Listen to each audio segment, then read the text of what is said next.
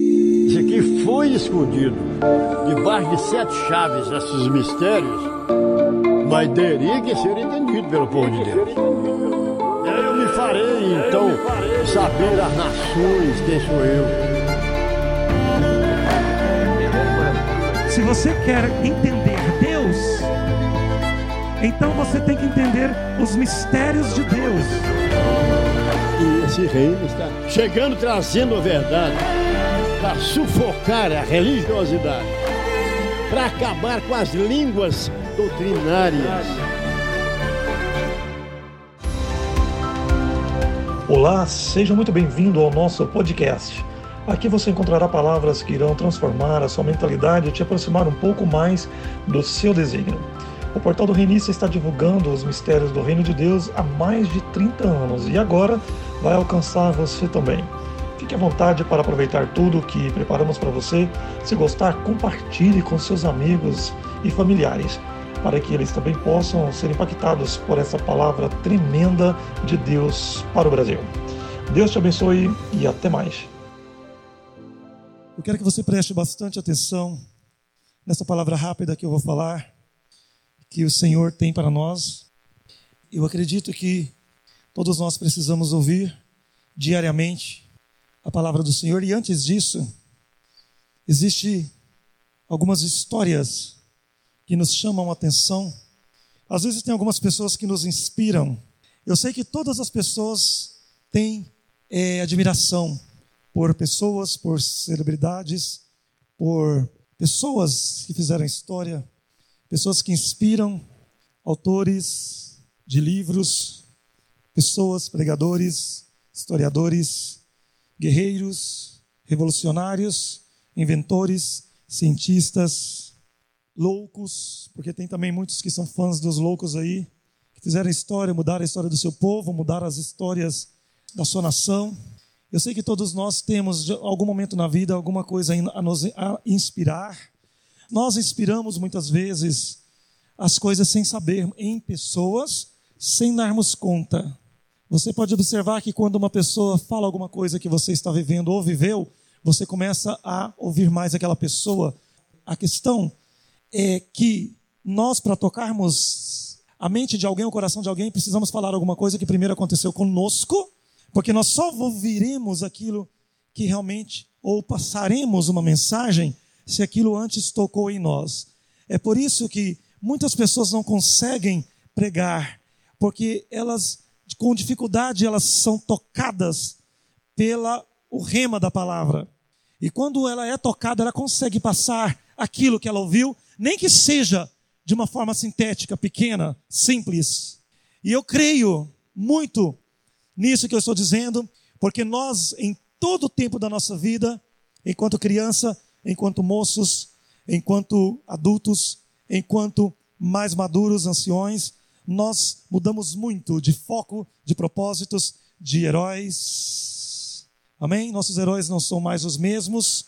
Quando criança, na nossa inocência, as nossas personalidades mudam, nós corremos, mudamos de propósito, mudamos de planos de projetos, mudamos de roupa, mudamos de cabelo, mudamos de religião, mudamos de muitas coisas. Então, isso significa que existe uma maturidade e existe um propósito de mudança.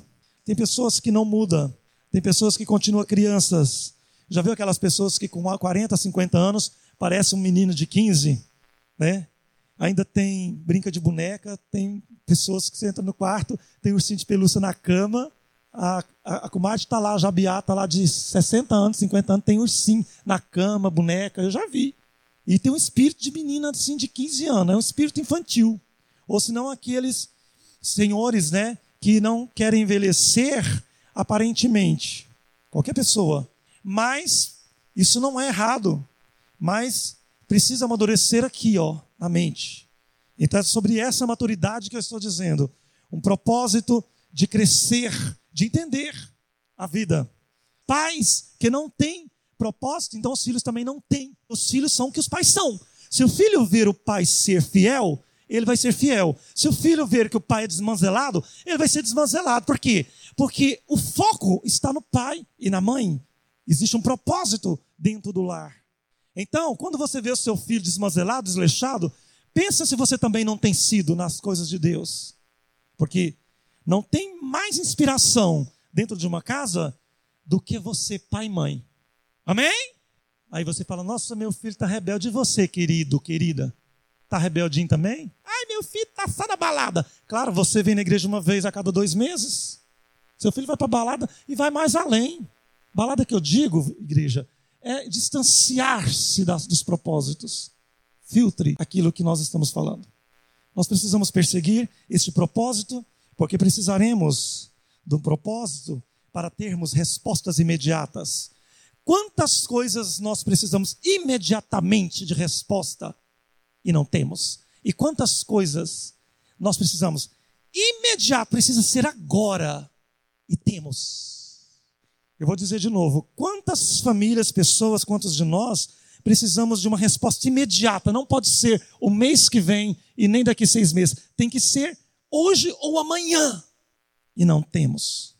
Ou temos eu quero te fazer essa pergunta. Quantas vezes, mãe, você orou para Deus livrar seu filho e não livrou? Deixou sofrer ali umas, uns percalços.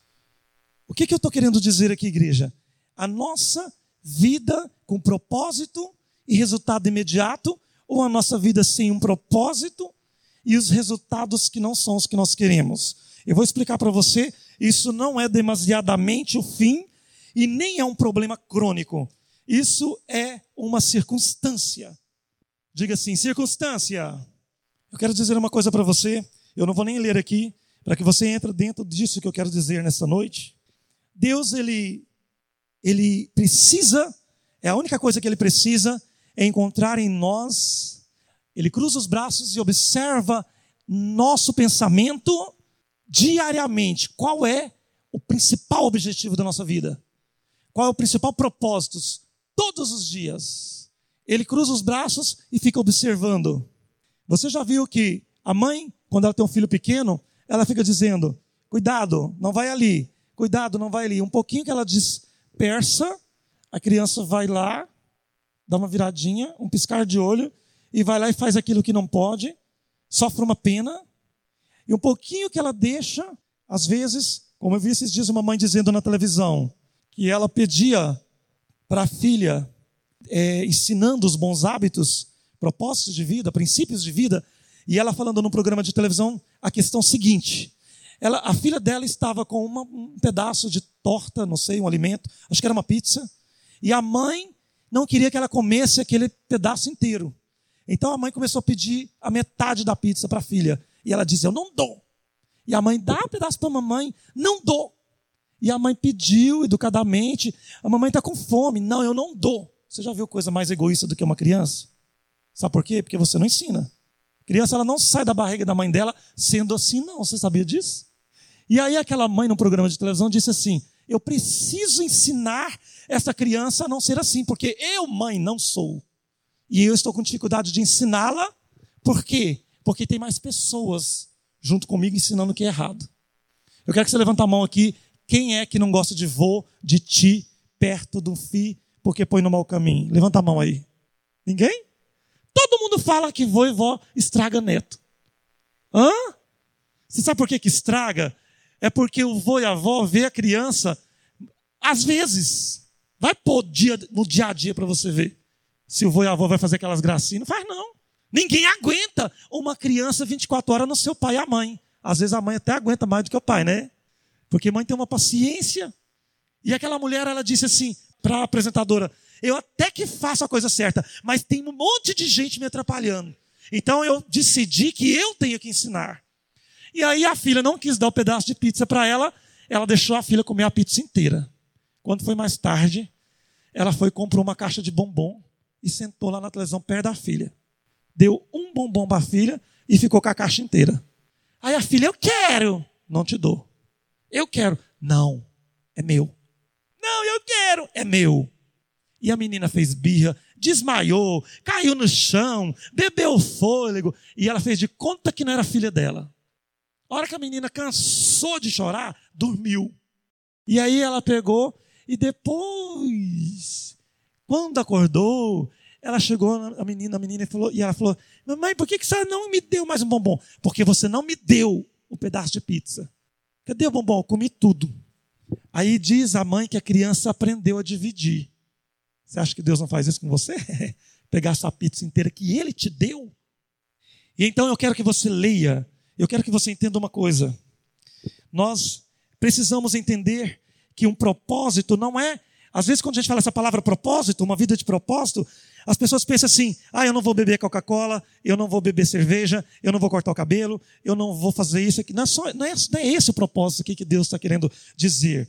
É uma vida de relacionamento aonde você compreende o que você está passando, aonde você está passando, o que Deus está dizendo, o que Ele está falando, o que está faltando, o que você precisa fazer, o que você deixou de fazer. É uma vida de aliança. Vamos trocar essa palavra de propósito por sociedade com Deus, aliança com Deus.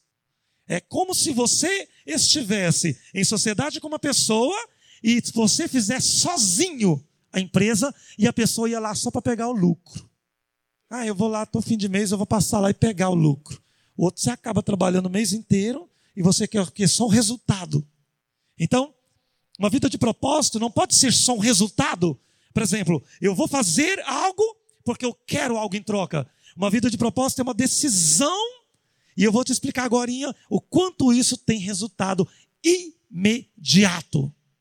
Porque eu vou dizer uma coisa, igreja: existe uma diferença muito grande na vida de quem tem propósito e na vida de quem não tem, servindo o mesmo Deus. Existe uma diferença muito grande na vida e no socorro bem presente ou bem ausente.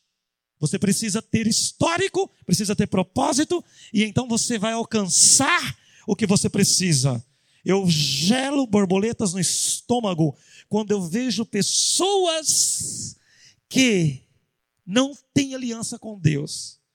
Pessoas que conseguem ver em quem tem aliança com Deus o contrário. Você sabia que quando você tem uma aliança com Deus, você tem uma vida mais abençoada. Quer dizer, quando você tem uma vida com propósito, você tem uma vida mais abençoada. E quando você não tem uma vida com propósito, não tem uma aliança, não entende o que Deus está fazendo, não consegue decifrar o que Deus quer de você, a sua vida não é tão boa quanto a do seu irmão. Então, você olha para o seu lado e percebe assim: eu tenho visto esse irmão caminhando junto comigo, algumas coisas acontecem comigo e não acontecem ali, daquele jeito, naquele lugar, naquela casa, aquela vida daquele irmão, daquela amiga. E aí você com, começa a perceber que às vezes, enquanto aquela pessoa está com propósito, você não esteve. Quando a pessoa estava com propósito, você não esteve. Você está andando com ela, mas aquela pessoa ela teve propósito de vida, ela teve assiduidade, ela teve perseverança, e você muitas vezes não teve. Eu tenho um propósito de fazer o que eu já fiz porque não importa se o mundo está diferente, se o momento está diferente, se estou passando por uma batalha, se o mundo está passando por uma batalha, se o povo de Deus está passando por uma batalha, não importa, eu continuarei com propósito. Não importa o que está acontecendo. A Bíblia diz: Daniel, ele estava na Babilônia, ele era um judeu, ele era um jovem de Deus, ele tinha um propósito de, mesmo estando na Babilônia, ele tinha um propósito de fazer do jeitinho que ele fazia do princípio. Ele, com as oportunidades que teve de chegar aonde ele chegou na Babilônia, ele não deixou que a vida de propósito com Deus num país em cativeiro pudesse roubar o brilho com Deus. É mais ou menos assim. Quando você está no meio de algo que você não queria estar, num lugar que deveria ser outro, mas ali naquela prisão, naquele cativeiro, naquela batalha, naquela dificuldade, naquela miséria, seja onde for, ali você continua sendo a mesma pessoa. É confortável você estar aqui, você estar no tempo de bênção, você estar no, nos tempos bons, mas eu quero ver, e Deus quer ver, se tirar você do local do seu conforto, tirar você do ambiente de conforto, se você mantém esse propósito. E Daniel diz a palavra que os, todas as pessoas da Babilônia comiam é, os churrascos, porque lá diz, né, as festas e as carnes dos gados que ofereciam o rei a toda gente e que todas as pessoas, os ministros, os deputados, os senadores, os grandes homens, os quais ele estava inserido, diz a palavra que todo mundo se curvava e comia daquela carne de sacrifício. E Daniel, ele tinha um propósito de não comer. E diz a palavra que ele não comia e chamou a atenção das pessoas invejosas, malignas, que se corrompem. A atenção que ele atraiu foi de pessoas que teve inveja da sua fidelidade. Por quê? Porque o Deus que ele servia, o propósito que ele tinha era que mesmo estando na Babilônia, sendo um grande homem, ou estando como os outros jovens, como os mais sábios da Babilônia, ele não tinha nenhum propósito de corromper. Você tem alguma ideia de recuar do que você já foi? Você já teve algum propósito que aquilo na matemática exata te leva para trás? Porque cair você pode cair, errar você pode errar, pecar você pode, no sentido de que isso não vai te destruir, mas o propósito te destrói. Propósito é plano, projeto, aliança. Eu tenho um projeto de não ser mais quem eu fui. Eu nunca mais piso ali. Eu nunca mais faço isso. Eu nunca mais creio naquilo. Eu nunca vou naquilo. Isso é um projeto de vida, é um propósito. A palavra diz que Daniel, ele fez isso e ele orava três vezes ao dia, orando ao Senhor e pedindo a Deus que Deus mudasse a história do povo de Israel que estava em cativeiro na Babilônia. Ele tinha um propósito ali naquele lugar, mesmo vivendo coisas que você e eu nunca vivemos. Se Deus olhar para nós e não enxergar em nós, na plenitude das nossas expectativas, um propósito no futuro, nós nunca chegaremos lá. Deixa eu explicar de novo. Se Deus não enxergar você no futuro que você quer, naquilo que você pede, naquilo que você almeja, e Ele perceber que isso vai te trazer ou levar para longe dele, porque aquilo agora é um propósito fiel de vida e de edificação para o reino, e se aquilo ele enxerga que é algo maligno, pode ser que ele não te leva lá. Se ele tem amor a você e desejo de te ver fiel, ele não te leva lá. Mas se você é casa rebelde, ou seja, se você é uma pessoa que ele também ama, mas ele quer tratar e te bater, ele vai te levar lá. Para você entender que você não precisava ir lá para estar ali. Você podia ter pego um outro caminho, mas aí Deus quis que você passasse por ali. A Bíblia ela chama isso de 40 anos de deserto, porque os hebreus eles gastavam 11 dias para sair de Alexandria, capital do Egito da época, e chegar até Jericó. 11 dias. Você sabe quantos quilômetros que tem de Alexandria, antiga Alexandria, que é Cairo? Sabe quantos quilômetros que tem de lá até Jericó? Vou te contar. 198 quilômetros. E esse povo demorou 40 anos você sabe o que é isso? Propósito. A Bíblia diz que aquelas pessoas, elas mudaram de propósito. Elas trocaram propósito, por quê? Porque uma neblina começou a aparecer nos olhos de todos aqueles, menos de alguns. A Bíblia diz que Josué e Caleb e todos aqueles que entraram em Jericó e derrubaram a muralha e viveu em Jericó, tem pregadores e religiosos que dizem que só dois entrou em Canaã. Nós já aprendemos no reino que dois que estavam na frente crendo, que eram milhares, quer dizer, centenas de líderes que Moisés deixou, mas apenas dois que estavam na frente conseguiu. Por quê? Porque aquele resto corrompeu e, junto com eles, corrompeu o povo. Então, aquela multidão que entrou em Jericó, mais de um milhão de pessoas, elas tiveram um propósito fiel. Elas tiveram, é, ao longo dos dias e das semanas e dos meses, uma aliança fidedigna com Deus. Elas conseguiram enxergar no meio do caos por quê? Para quê? Elas não deixaram que a corrupção, o esfriamento espiritual pudesse roubar a fé naquela situação. Elas visualizaram dentro da, da circunstância um porquê e um para quê e foram felizes. Porque elas tiveram o entendimento, e mais do que isso, quando você enxerga Deus no meio de um caos, você recebe uma paz que ela não tem explicação, não tem jeito de pregar essa paz e essa certeza. Porque ela confronta a circunstância. Porque ela é uma coisa que as pessoas não conseguem entender você dizer. Aí você chama isso de fé, de certeza, de confiança, não é isso não. É algo que vem e transforma dentro de você e você passa a ver as coisas diferentes. A sua mente recebe uma carga de serotonina, hormônio da alegria, da felicidade, do desejo, que não é daqui.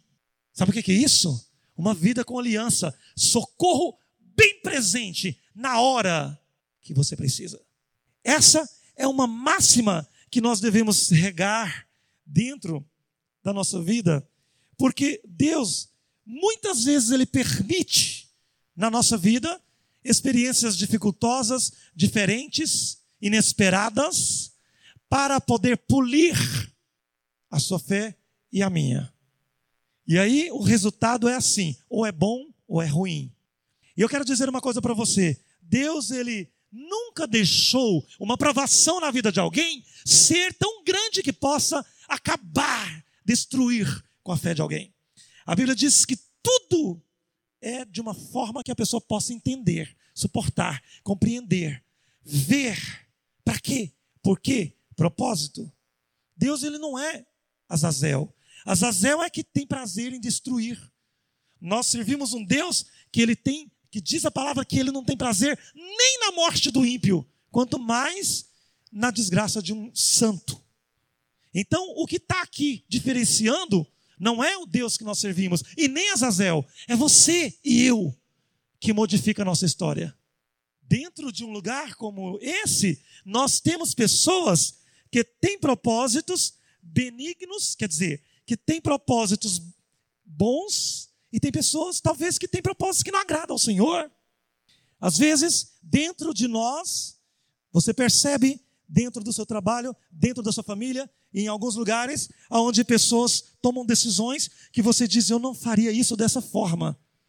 Porque você percebe que ali está um propósito errado.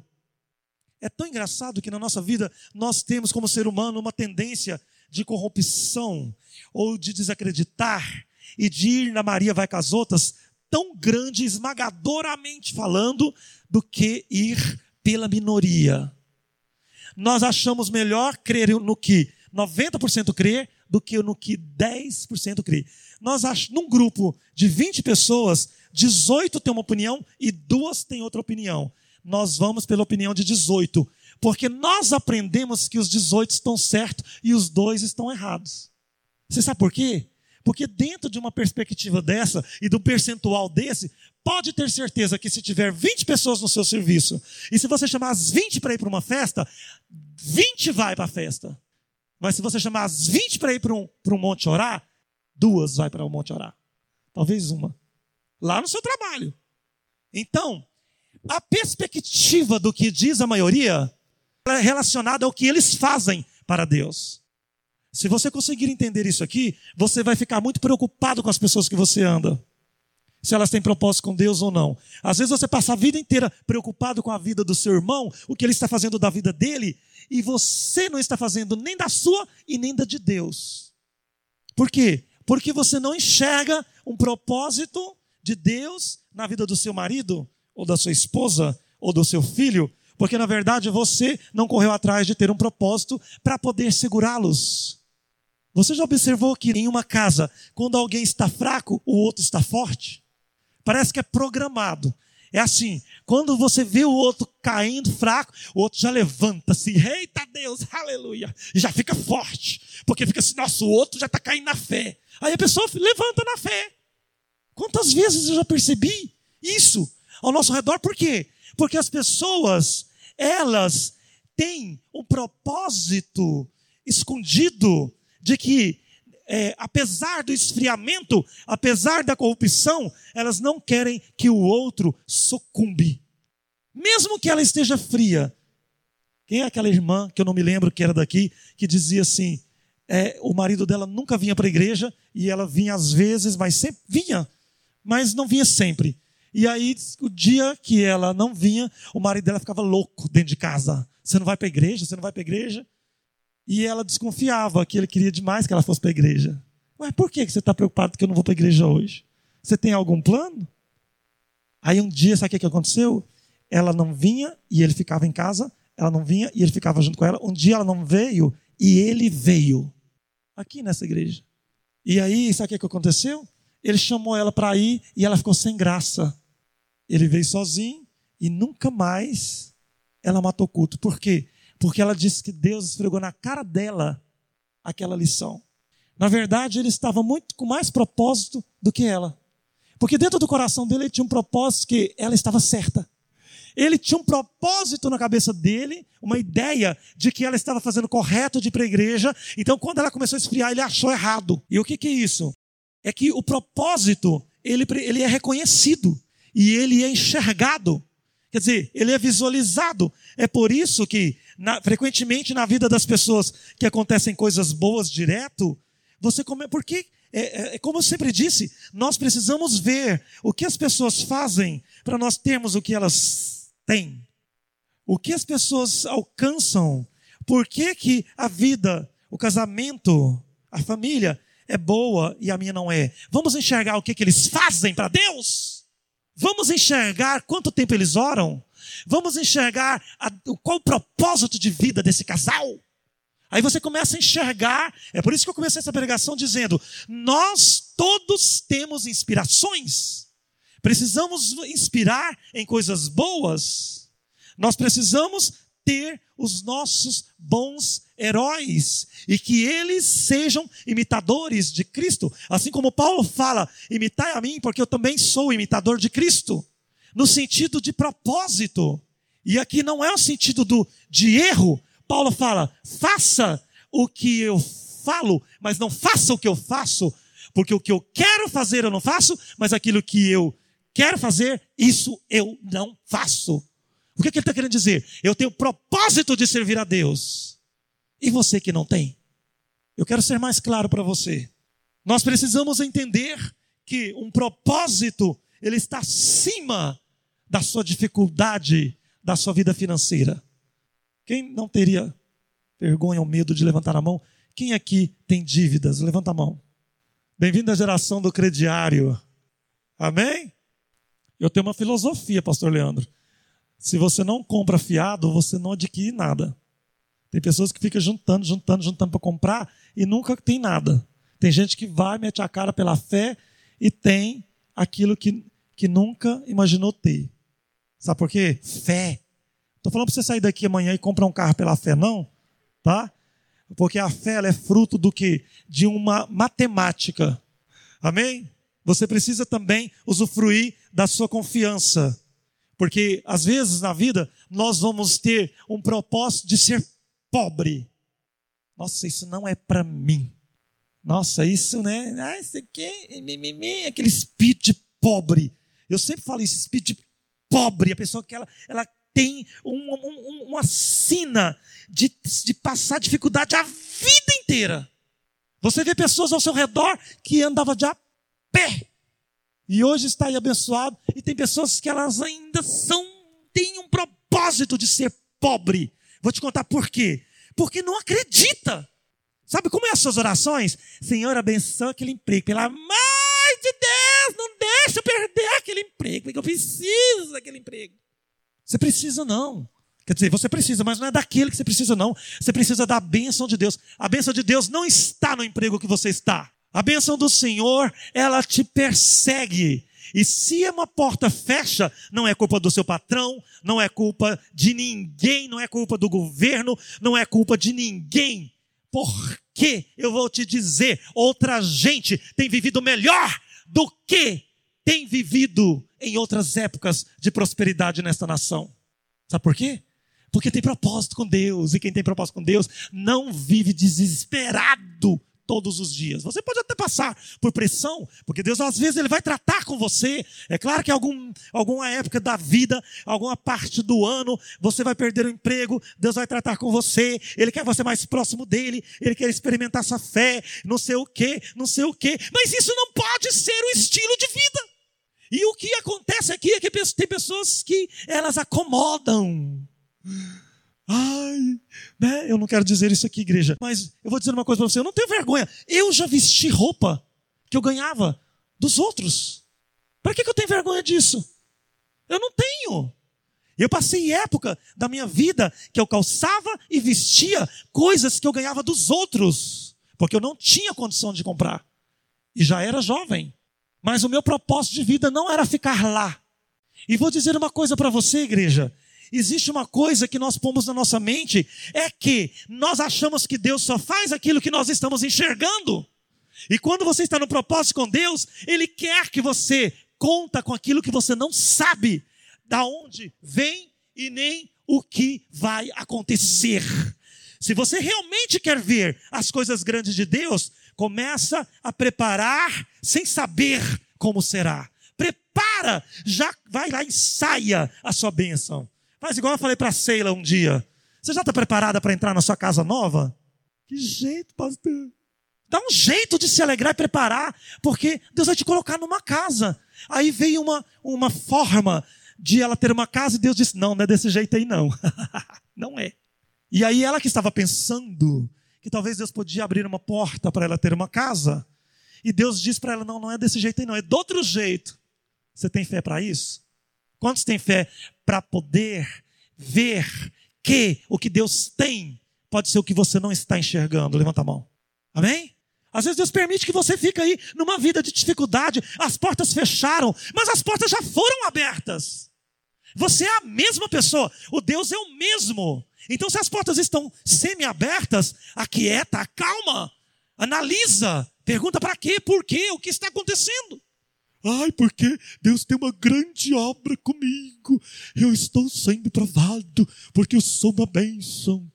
Cabeção, você pode estar sendo provado porque você é uma bênção, você pode estar puxando o mundo nas suas costas, mas você pode ser um baita de um egoísta, de um, de um orgulhoso, de um duro de coração, que Deus te ama e está te batendo, porque Ele não vai abrir mão de você, mas Ele quer que você seja diferente. Ou talvez Deus pode estar te batendo e castigando porque você procedeu erradamente, equivocadamente, egoístamente, dizendo.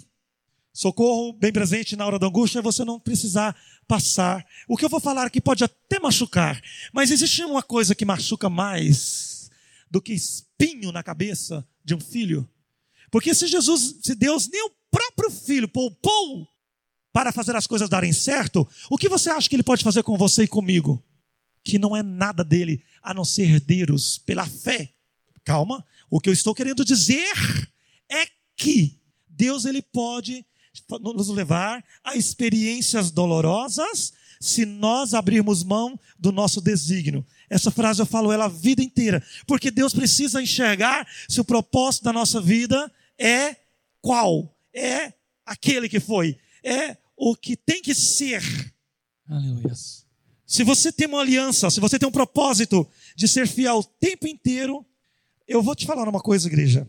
Em um determinado momento da minha vida, no passado, teve um momento que eu imaginei, imaginei com a minha mente natural, que Deus não estava mais comigo.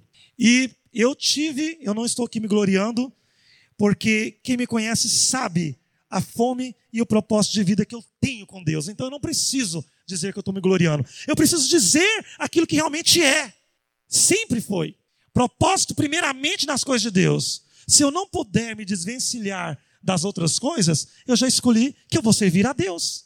Pronto. Fim de história. É assim que funciona.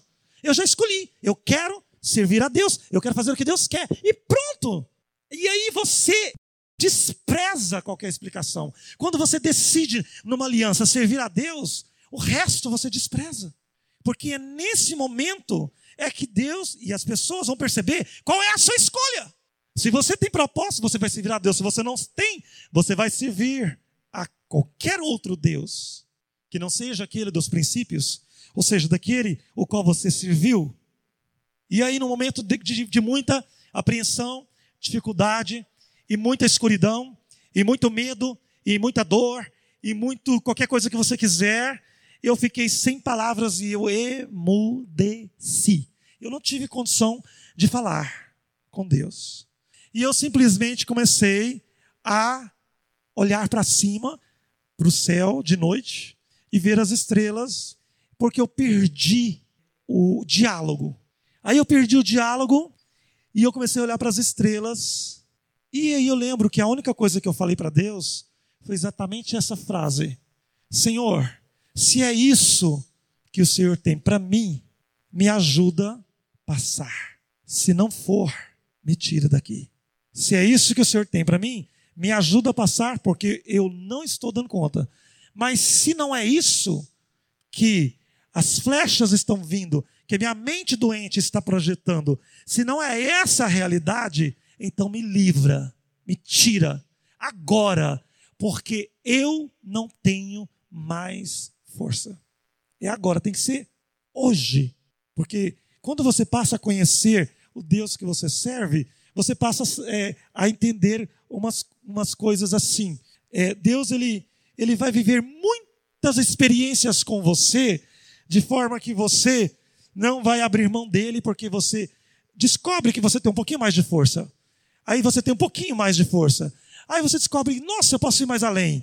Ah, mas eu posso ir mais além. Mas vai chegar um momento em que você definitivamente vai saber que você não pode mais. Porque quando realmente isto acontecer, você não vai orar, você não vai chorar, você não vai blasfemar, porque você não vai ter mais força. Aí, nesse momento, você vai colher a sua bênção ou a sua derrota. É nesse momento que você colhe a sua bênção ou a sua derrota. Bíblia, socorro bem presente na hora da angústia. É propósito que você precisa enxergar na sua vida, que Deus, desculpa, que Deus precisa enxergar na sua vida em todos os tempos, para que Ele possa então le, é, levantar e fazer aquilo que Ele tem que fazer. Eu vou dizer para você, não existe nada impossível para que isso seja uma realidade na sua vida, porque quando você menos espera, Deus ele experimenta a sua vida, a sua fé, a sua confiança. Eu sei que muitas pessoas dentro dessa igreja têm experimentado revoluções poderosas. Eu estou dizendo do meu testemunho, mas muita gente aqui dentro deu testemunho, inclusive, esse ano. E vai continuar dando. Quantos podem glorificar a Deus por isso? Amém? Mas por quê? Porque tem um propósito de vida. Tem um propósito de entender que existe humildade, tem que ter humildade no meio disso. As pessoas que às vezes elas têm vivido, quando eu falo assim de ter o espírito de pobreza, eu não estou dizendo aqui só da pobreza espiritual, daquela coisa de, do desânimo, da depressão, de experimentar só um pouco de saúde, ou um pouco de esperança, ou um pouco de coisa. Não, eu estou falando também de experimentar pouco dinheiro. Porque não existe nada nessa terra, e se alguém aqui quiser contradizer, é hipocrisia, que você não corre mais atrás do que de dinheiro. Você precisa comer, você precisa pagar seu aluguel, pagar seu carro, pôr gasolina, ou precisa fazer qualquer coisa. Dinheiro. Eu vou te falar uma coisa aqui, Gênesis 28. E essa nem é uma pregação, porque aqui nessa igreja não tem costume de pregar sobre dízimos, mas esse aqui tem um costume de falar sobre todos os propósitos os princípios de vida. Então, o que eu vou dizer aqui para você, eu não estou falando de dízimo, eu estou falando de propósito para você ver como a pessoa ela muda de vida, igual alguns já mudaram dentro dessa igreja e alguns não mudaram. Então, presta atenção. Gênesis 28 diz assim: Tendo levantado Jacó cedo de madrugada, tomou a pedra que havia posto por travesseiro e a erigiu em coluna, sobre cujo topo ele entornou azeite. Ele acordou de madrugada, ele tomou a pedra, que ele tinha pegou uma pedra por juramento, e ele dormiu em cima dessa pedra. E aí ele derramou um azeite em cima dela, levantando de madrugada, e ao lugar, cidade que outrora se chamava Luz, ele deu o nome de Betel. de fora da cidade. Fez também Jacó um voto dizendo: propósito. Na Bíblia, quando você ler sobre voto, é propósito. É uma aliança, um projeto de vida. E Jacó falou assim: se Deus for comigo e me guardar nesta jornada, que eu vou empreender com Ele um projeto. Se Ele for comigo nessa jornada que eu vou empreender e me der pão, provisão, para comer e roupa para vestir, de maneira que eu volto em paz para casa, então o Senhor será o meu Deus e eu serei o seu povo, e a pedra que erigi por coluna será para sempre casa de Deus, e tudo quanto me conceder, certamente eu te darei o dízimo. Jacó, muito antes da lei, lá antes de Moisés, se Deus for comigo, então eu servirei a ele esta pedra vai ser a sua casa, por quê? Porque naquela época não existia Israel, não existia Jerusalém, não existia profeta, não existia sacerdote. Então ele era o início, a casa de Deus. Então ele fez um propósito. Eu estou carregando algo grande aqui na terra. Então, se o Senhor cuidar de mim, se Ele me der o que eu preciso, eu vou ter um propósito. Eu não vou abrir mão desta pedra. Até dormir em cima dela eu vou dormir. Você precisa dormir com a sua cabeça em cima do reino. Você precisa amanhecer o dia e jogar azeite no reino. Você precisa olhar para essa pedra e saber e ter certeza que ela é ou não a sua bênção. E Jacó ele fez um propósito. E eu vou dizer uma coisa para você: se você tem achado difícil servir a Deus neste início do reino de Deus, aonde Ele está abrindo as portas, colocando a pedra fundamental desse novo Israel, se você acha difícil, Quão difícil achou Abraão, Isaac e Jacó que não tinha as escrituras, que não tinha um líder, um profeta. E eles tiveram uma fé que eu me envergonho da minha. Porque eu tenho uma fé com base no que Deus falou, e com base no que nós lemos, e com base na história, e com base em tudo. Mas a fundação da fé foi com base tão somente em crer ou não, porque não tinha igreja, não tinha Bíblia, não tinha sacerdote, não tinha profeta. Isso é um homem de verdade. Crer em algo que nunca viu. E esse homem ele fez um propósito de vida. E sabe, eu não vou ler porque não tem tempo, mas o que aconteceu com esse homem é que ele entregou tudo a Deus e lá pelas tantas Deus falou: Eu vou abençoar financeiramente Jacó. Mas como é que eu faço para abençoar Jacó? Ele não tem bens. Como é que eu vou abençoar esse homem? Ele não tem nome. Quantas pessoas aqui têm um nome bem bonito lá no SPC? Levanta a mão. Ai, meu Deus, eu não tenho nem um cartão de crédito, porque meu nome está mais sujo do que meu passado. Como é que Deus vai me abençoar? Eu não tenho talão de cheque, eu não tenho nome, eu não tenho emprego bom, eu não tenho nada. Pastor, como é que eu vou ter casa própria? Eu nem tenho registro Quer dizer, eu nem sou registrado, como é que eu vou ser abençoado para ter uma casa? Que ótimo! É um bom trabalho para Deus a sua vida, sabia? Não é trabalho para você, não, querido, para o seu patrão, para sua empresa, não. É um trabalho para Deus. O que ele precisa fazer com você, o que você quer, não depende de nada. Você precisa vir para essa fé, para uma dimensão diferente. E então, já Deus falou: como eu vou abençoar Jacó? Aí o sogro dele virou e falou assim: Olha, eu preciso te dar herança. Mas aqui existe um costume, e isso e aquilo, começou a arrumar uma desculpa, e aí Jacó falou, foi orar e disse assim: O que está acontecendo comigo? Porque eu fiz um propósito de ser abençoado, de ter dinheiro, e eu não estou tendo. Senhor, como é que eu vou ter dinheiro? Como é que eu vou ser abençoado? Eu não tenho uma fonte para ser abençoado. Como é que vai ser? E ele orou e Deus ensinou ele. Sabe o que, Deus disse? Olha, Jacó, o seu sogro vai te dar herança. Mas ele vai fazer um propósito. Ele vai falar que todas as cria do gado que nascer malhado vão ser seu. E lá o gado era tudo branco. Era sem gado branco e um novilho malhado. Aí o sogro dele resolveu falar para ele: Não, o que nascer malhado é seu, o branco é meu. Sua herança vai ser essa. E Jacó foi orar com Deus E Deus falou para ele assim: então vem cá, branco e moreno. E aí Jacó foi falar com Deus, falou assim: Ué, mas o Senhor não disse que ia me abençoar? Eu não tô, não tá tendo bênção não. Como diz o irmão Pedro, não tá tendo porta para me ser abençoado não. Aí Deus falou assim: Jacó, vem cá. Você quer me conhecer? Você quer ver como é que eu trabalho? Vamos fazer uma fama?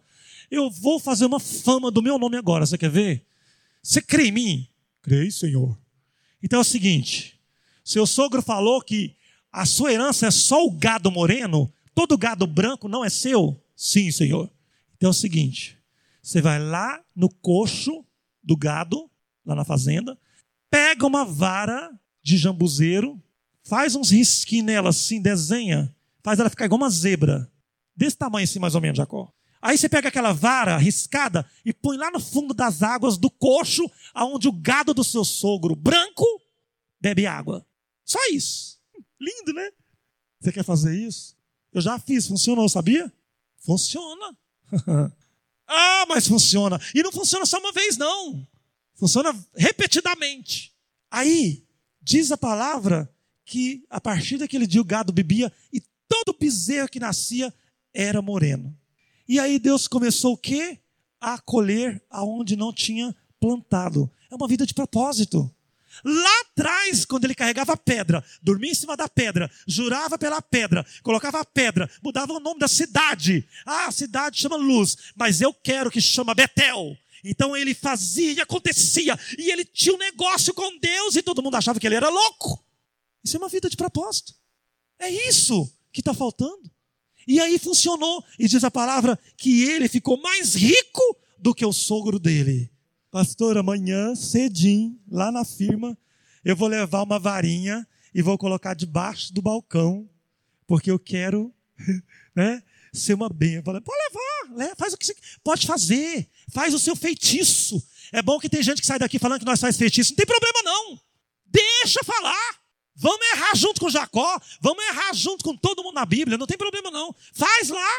Se você é religioso e tem medo dessas palavras, vai procurar uma igreja do você vai só aprender a sapatear.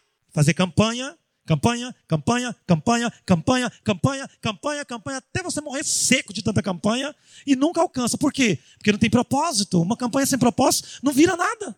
Agora, quando você tem propósito de servir, crer, confiar e mudar de vida, as coisas vão acontecer na sua vida. Então, o que eu estou dizendo é que se você quiser fazer alguma coisa com Deus, pode fazer. Se não funcionar, é porque está dependendo de você. Quanta gente está tendo uma luz aí na cabeça, né? Tem gente aí pensando assim: nossa, eu vou pegar a camiseta do fulano e vou dobrar e vou colocar debaixo da minha cama. Vai funcionar, não. Ah, eu vou colher uma rosa lá no quintal da, da fulana e vou jogar lá no quintal da cicrana. Vai funcionar, não. Você precisa ter um histórico de propósito. Deus precisa ter falado com você. Você precisa ter sido fiel. Você precisa ter um histórico com Deus. Ser fiel no pouco, que sobre o muito eu te colocarei. Seja agora, ainda é tempo. Nunca passa da hora. Amém, igreja? Vamos aplaudir o Senhor por isso?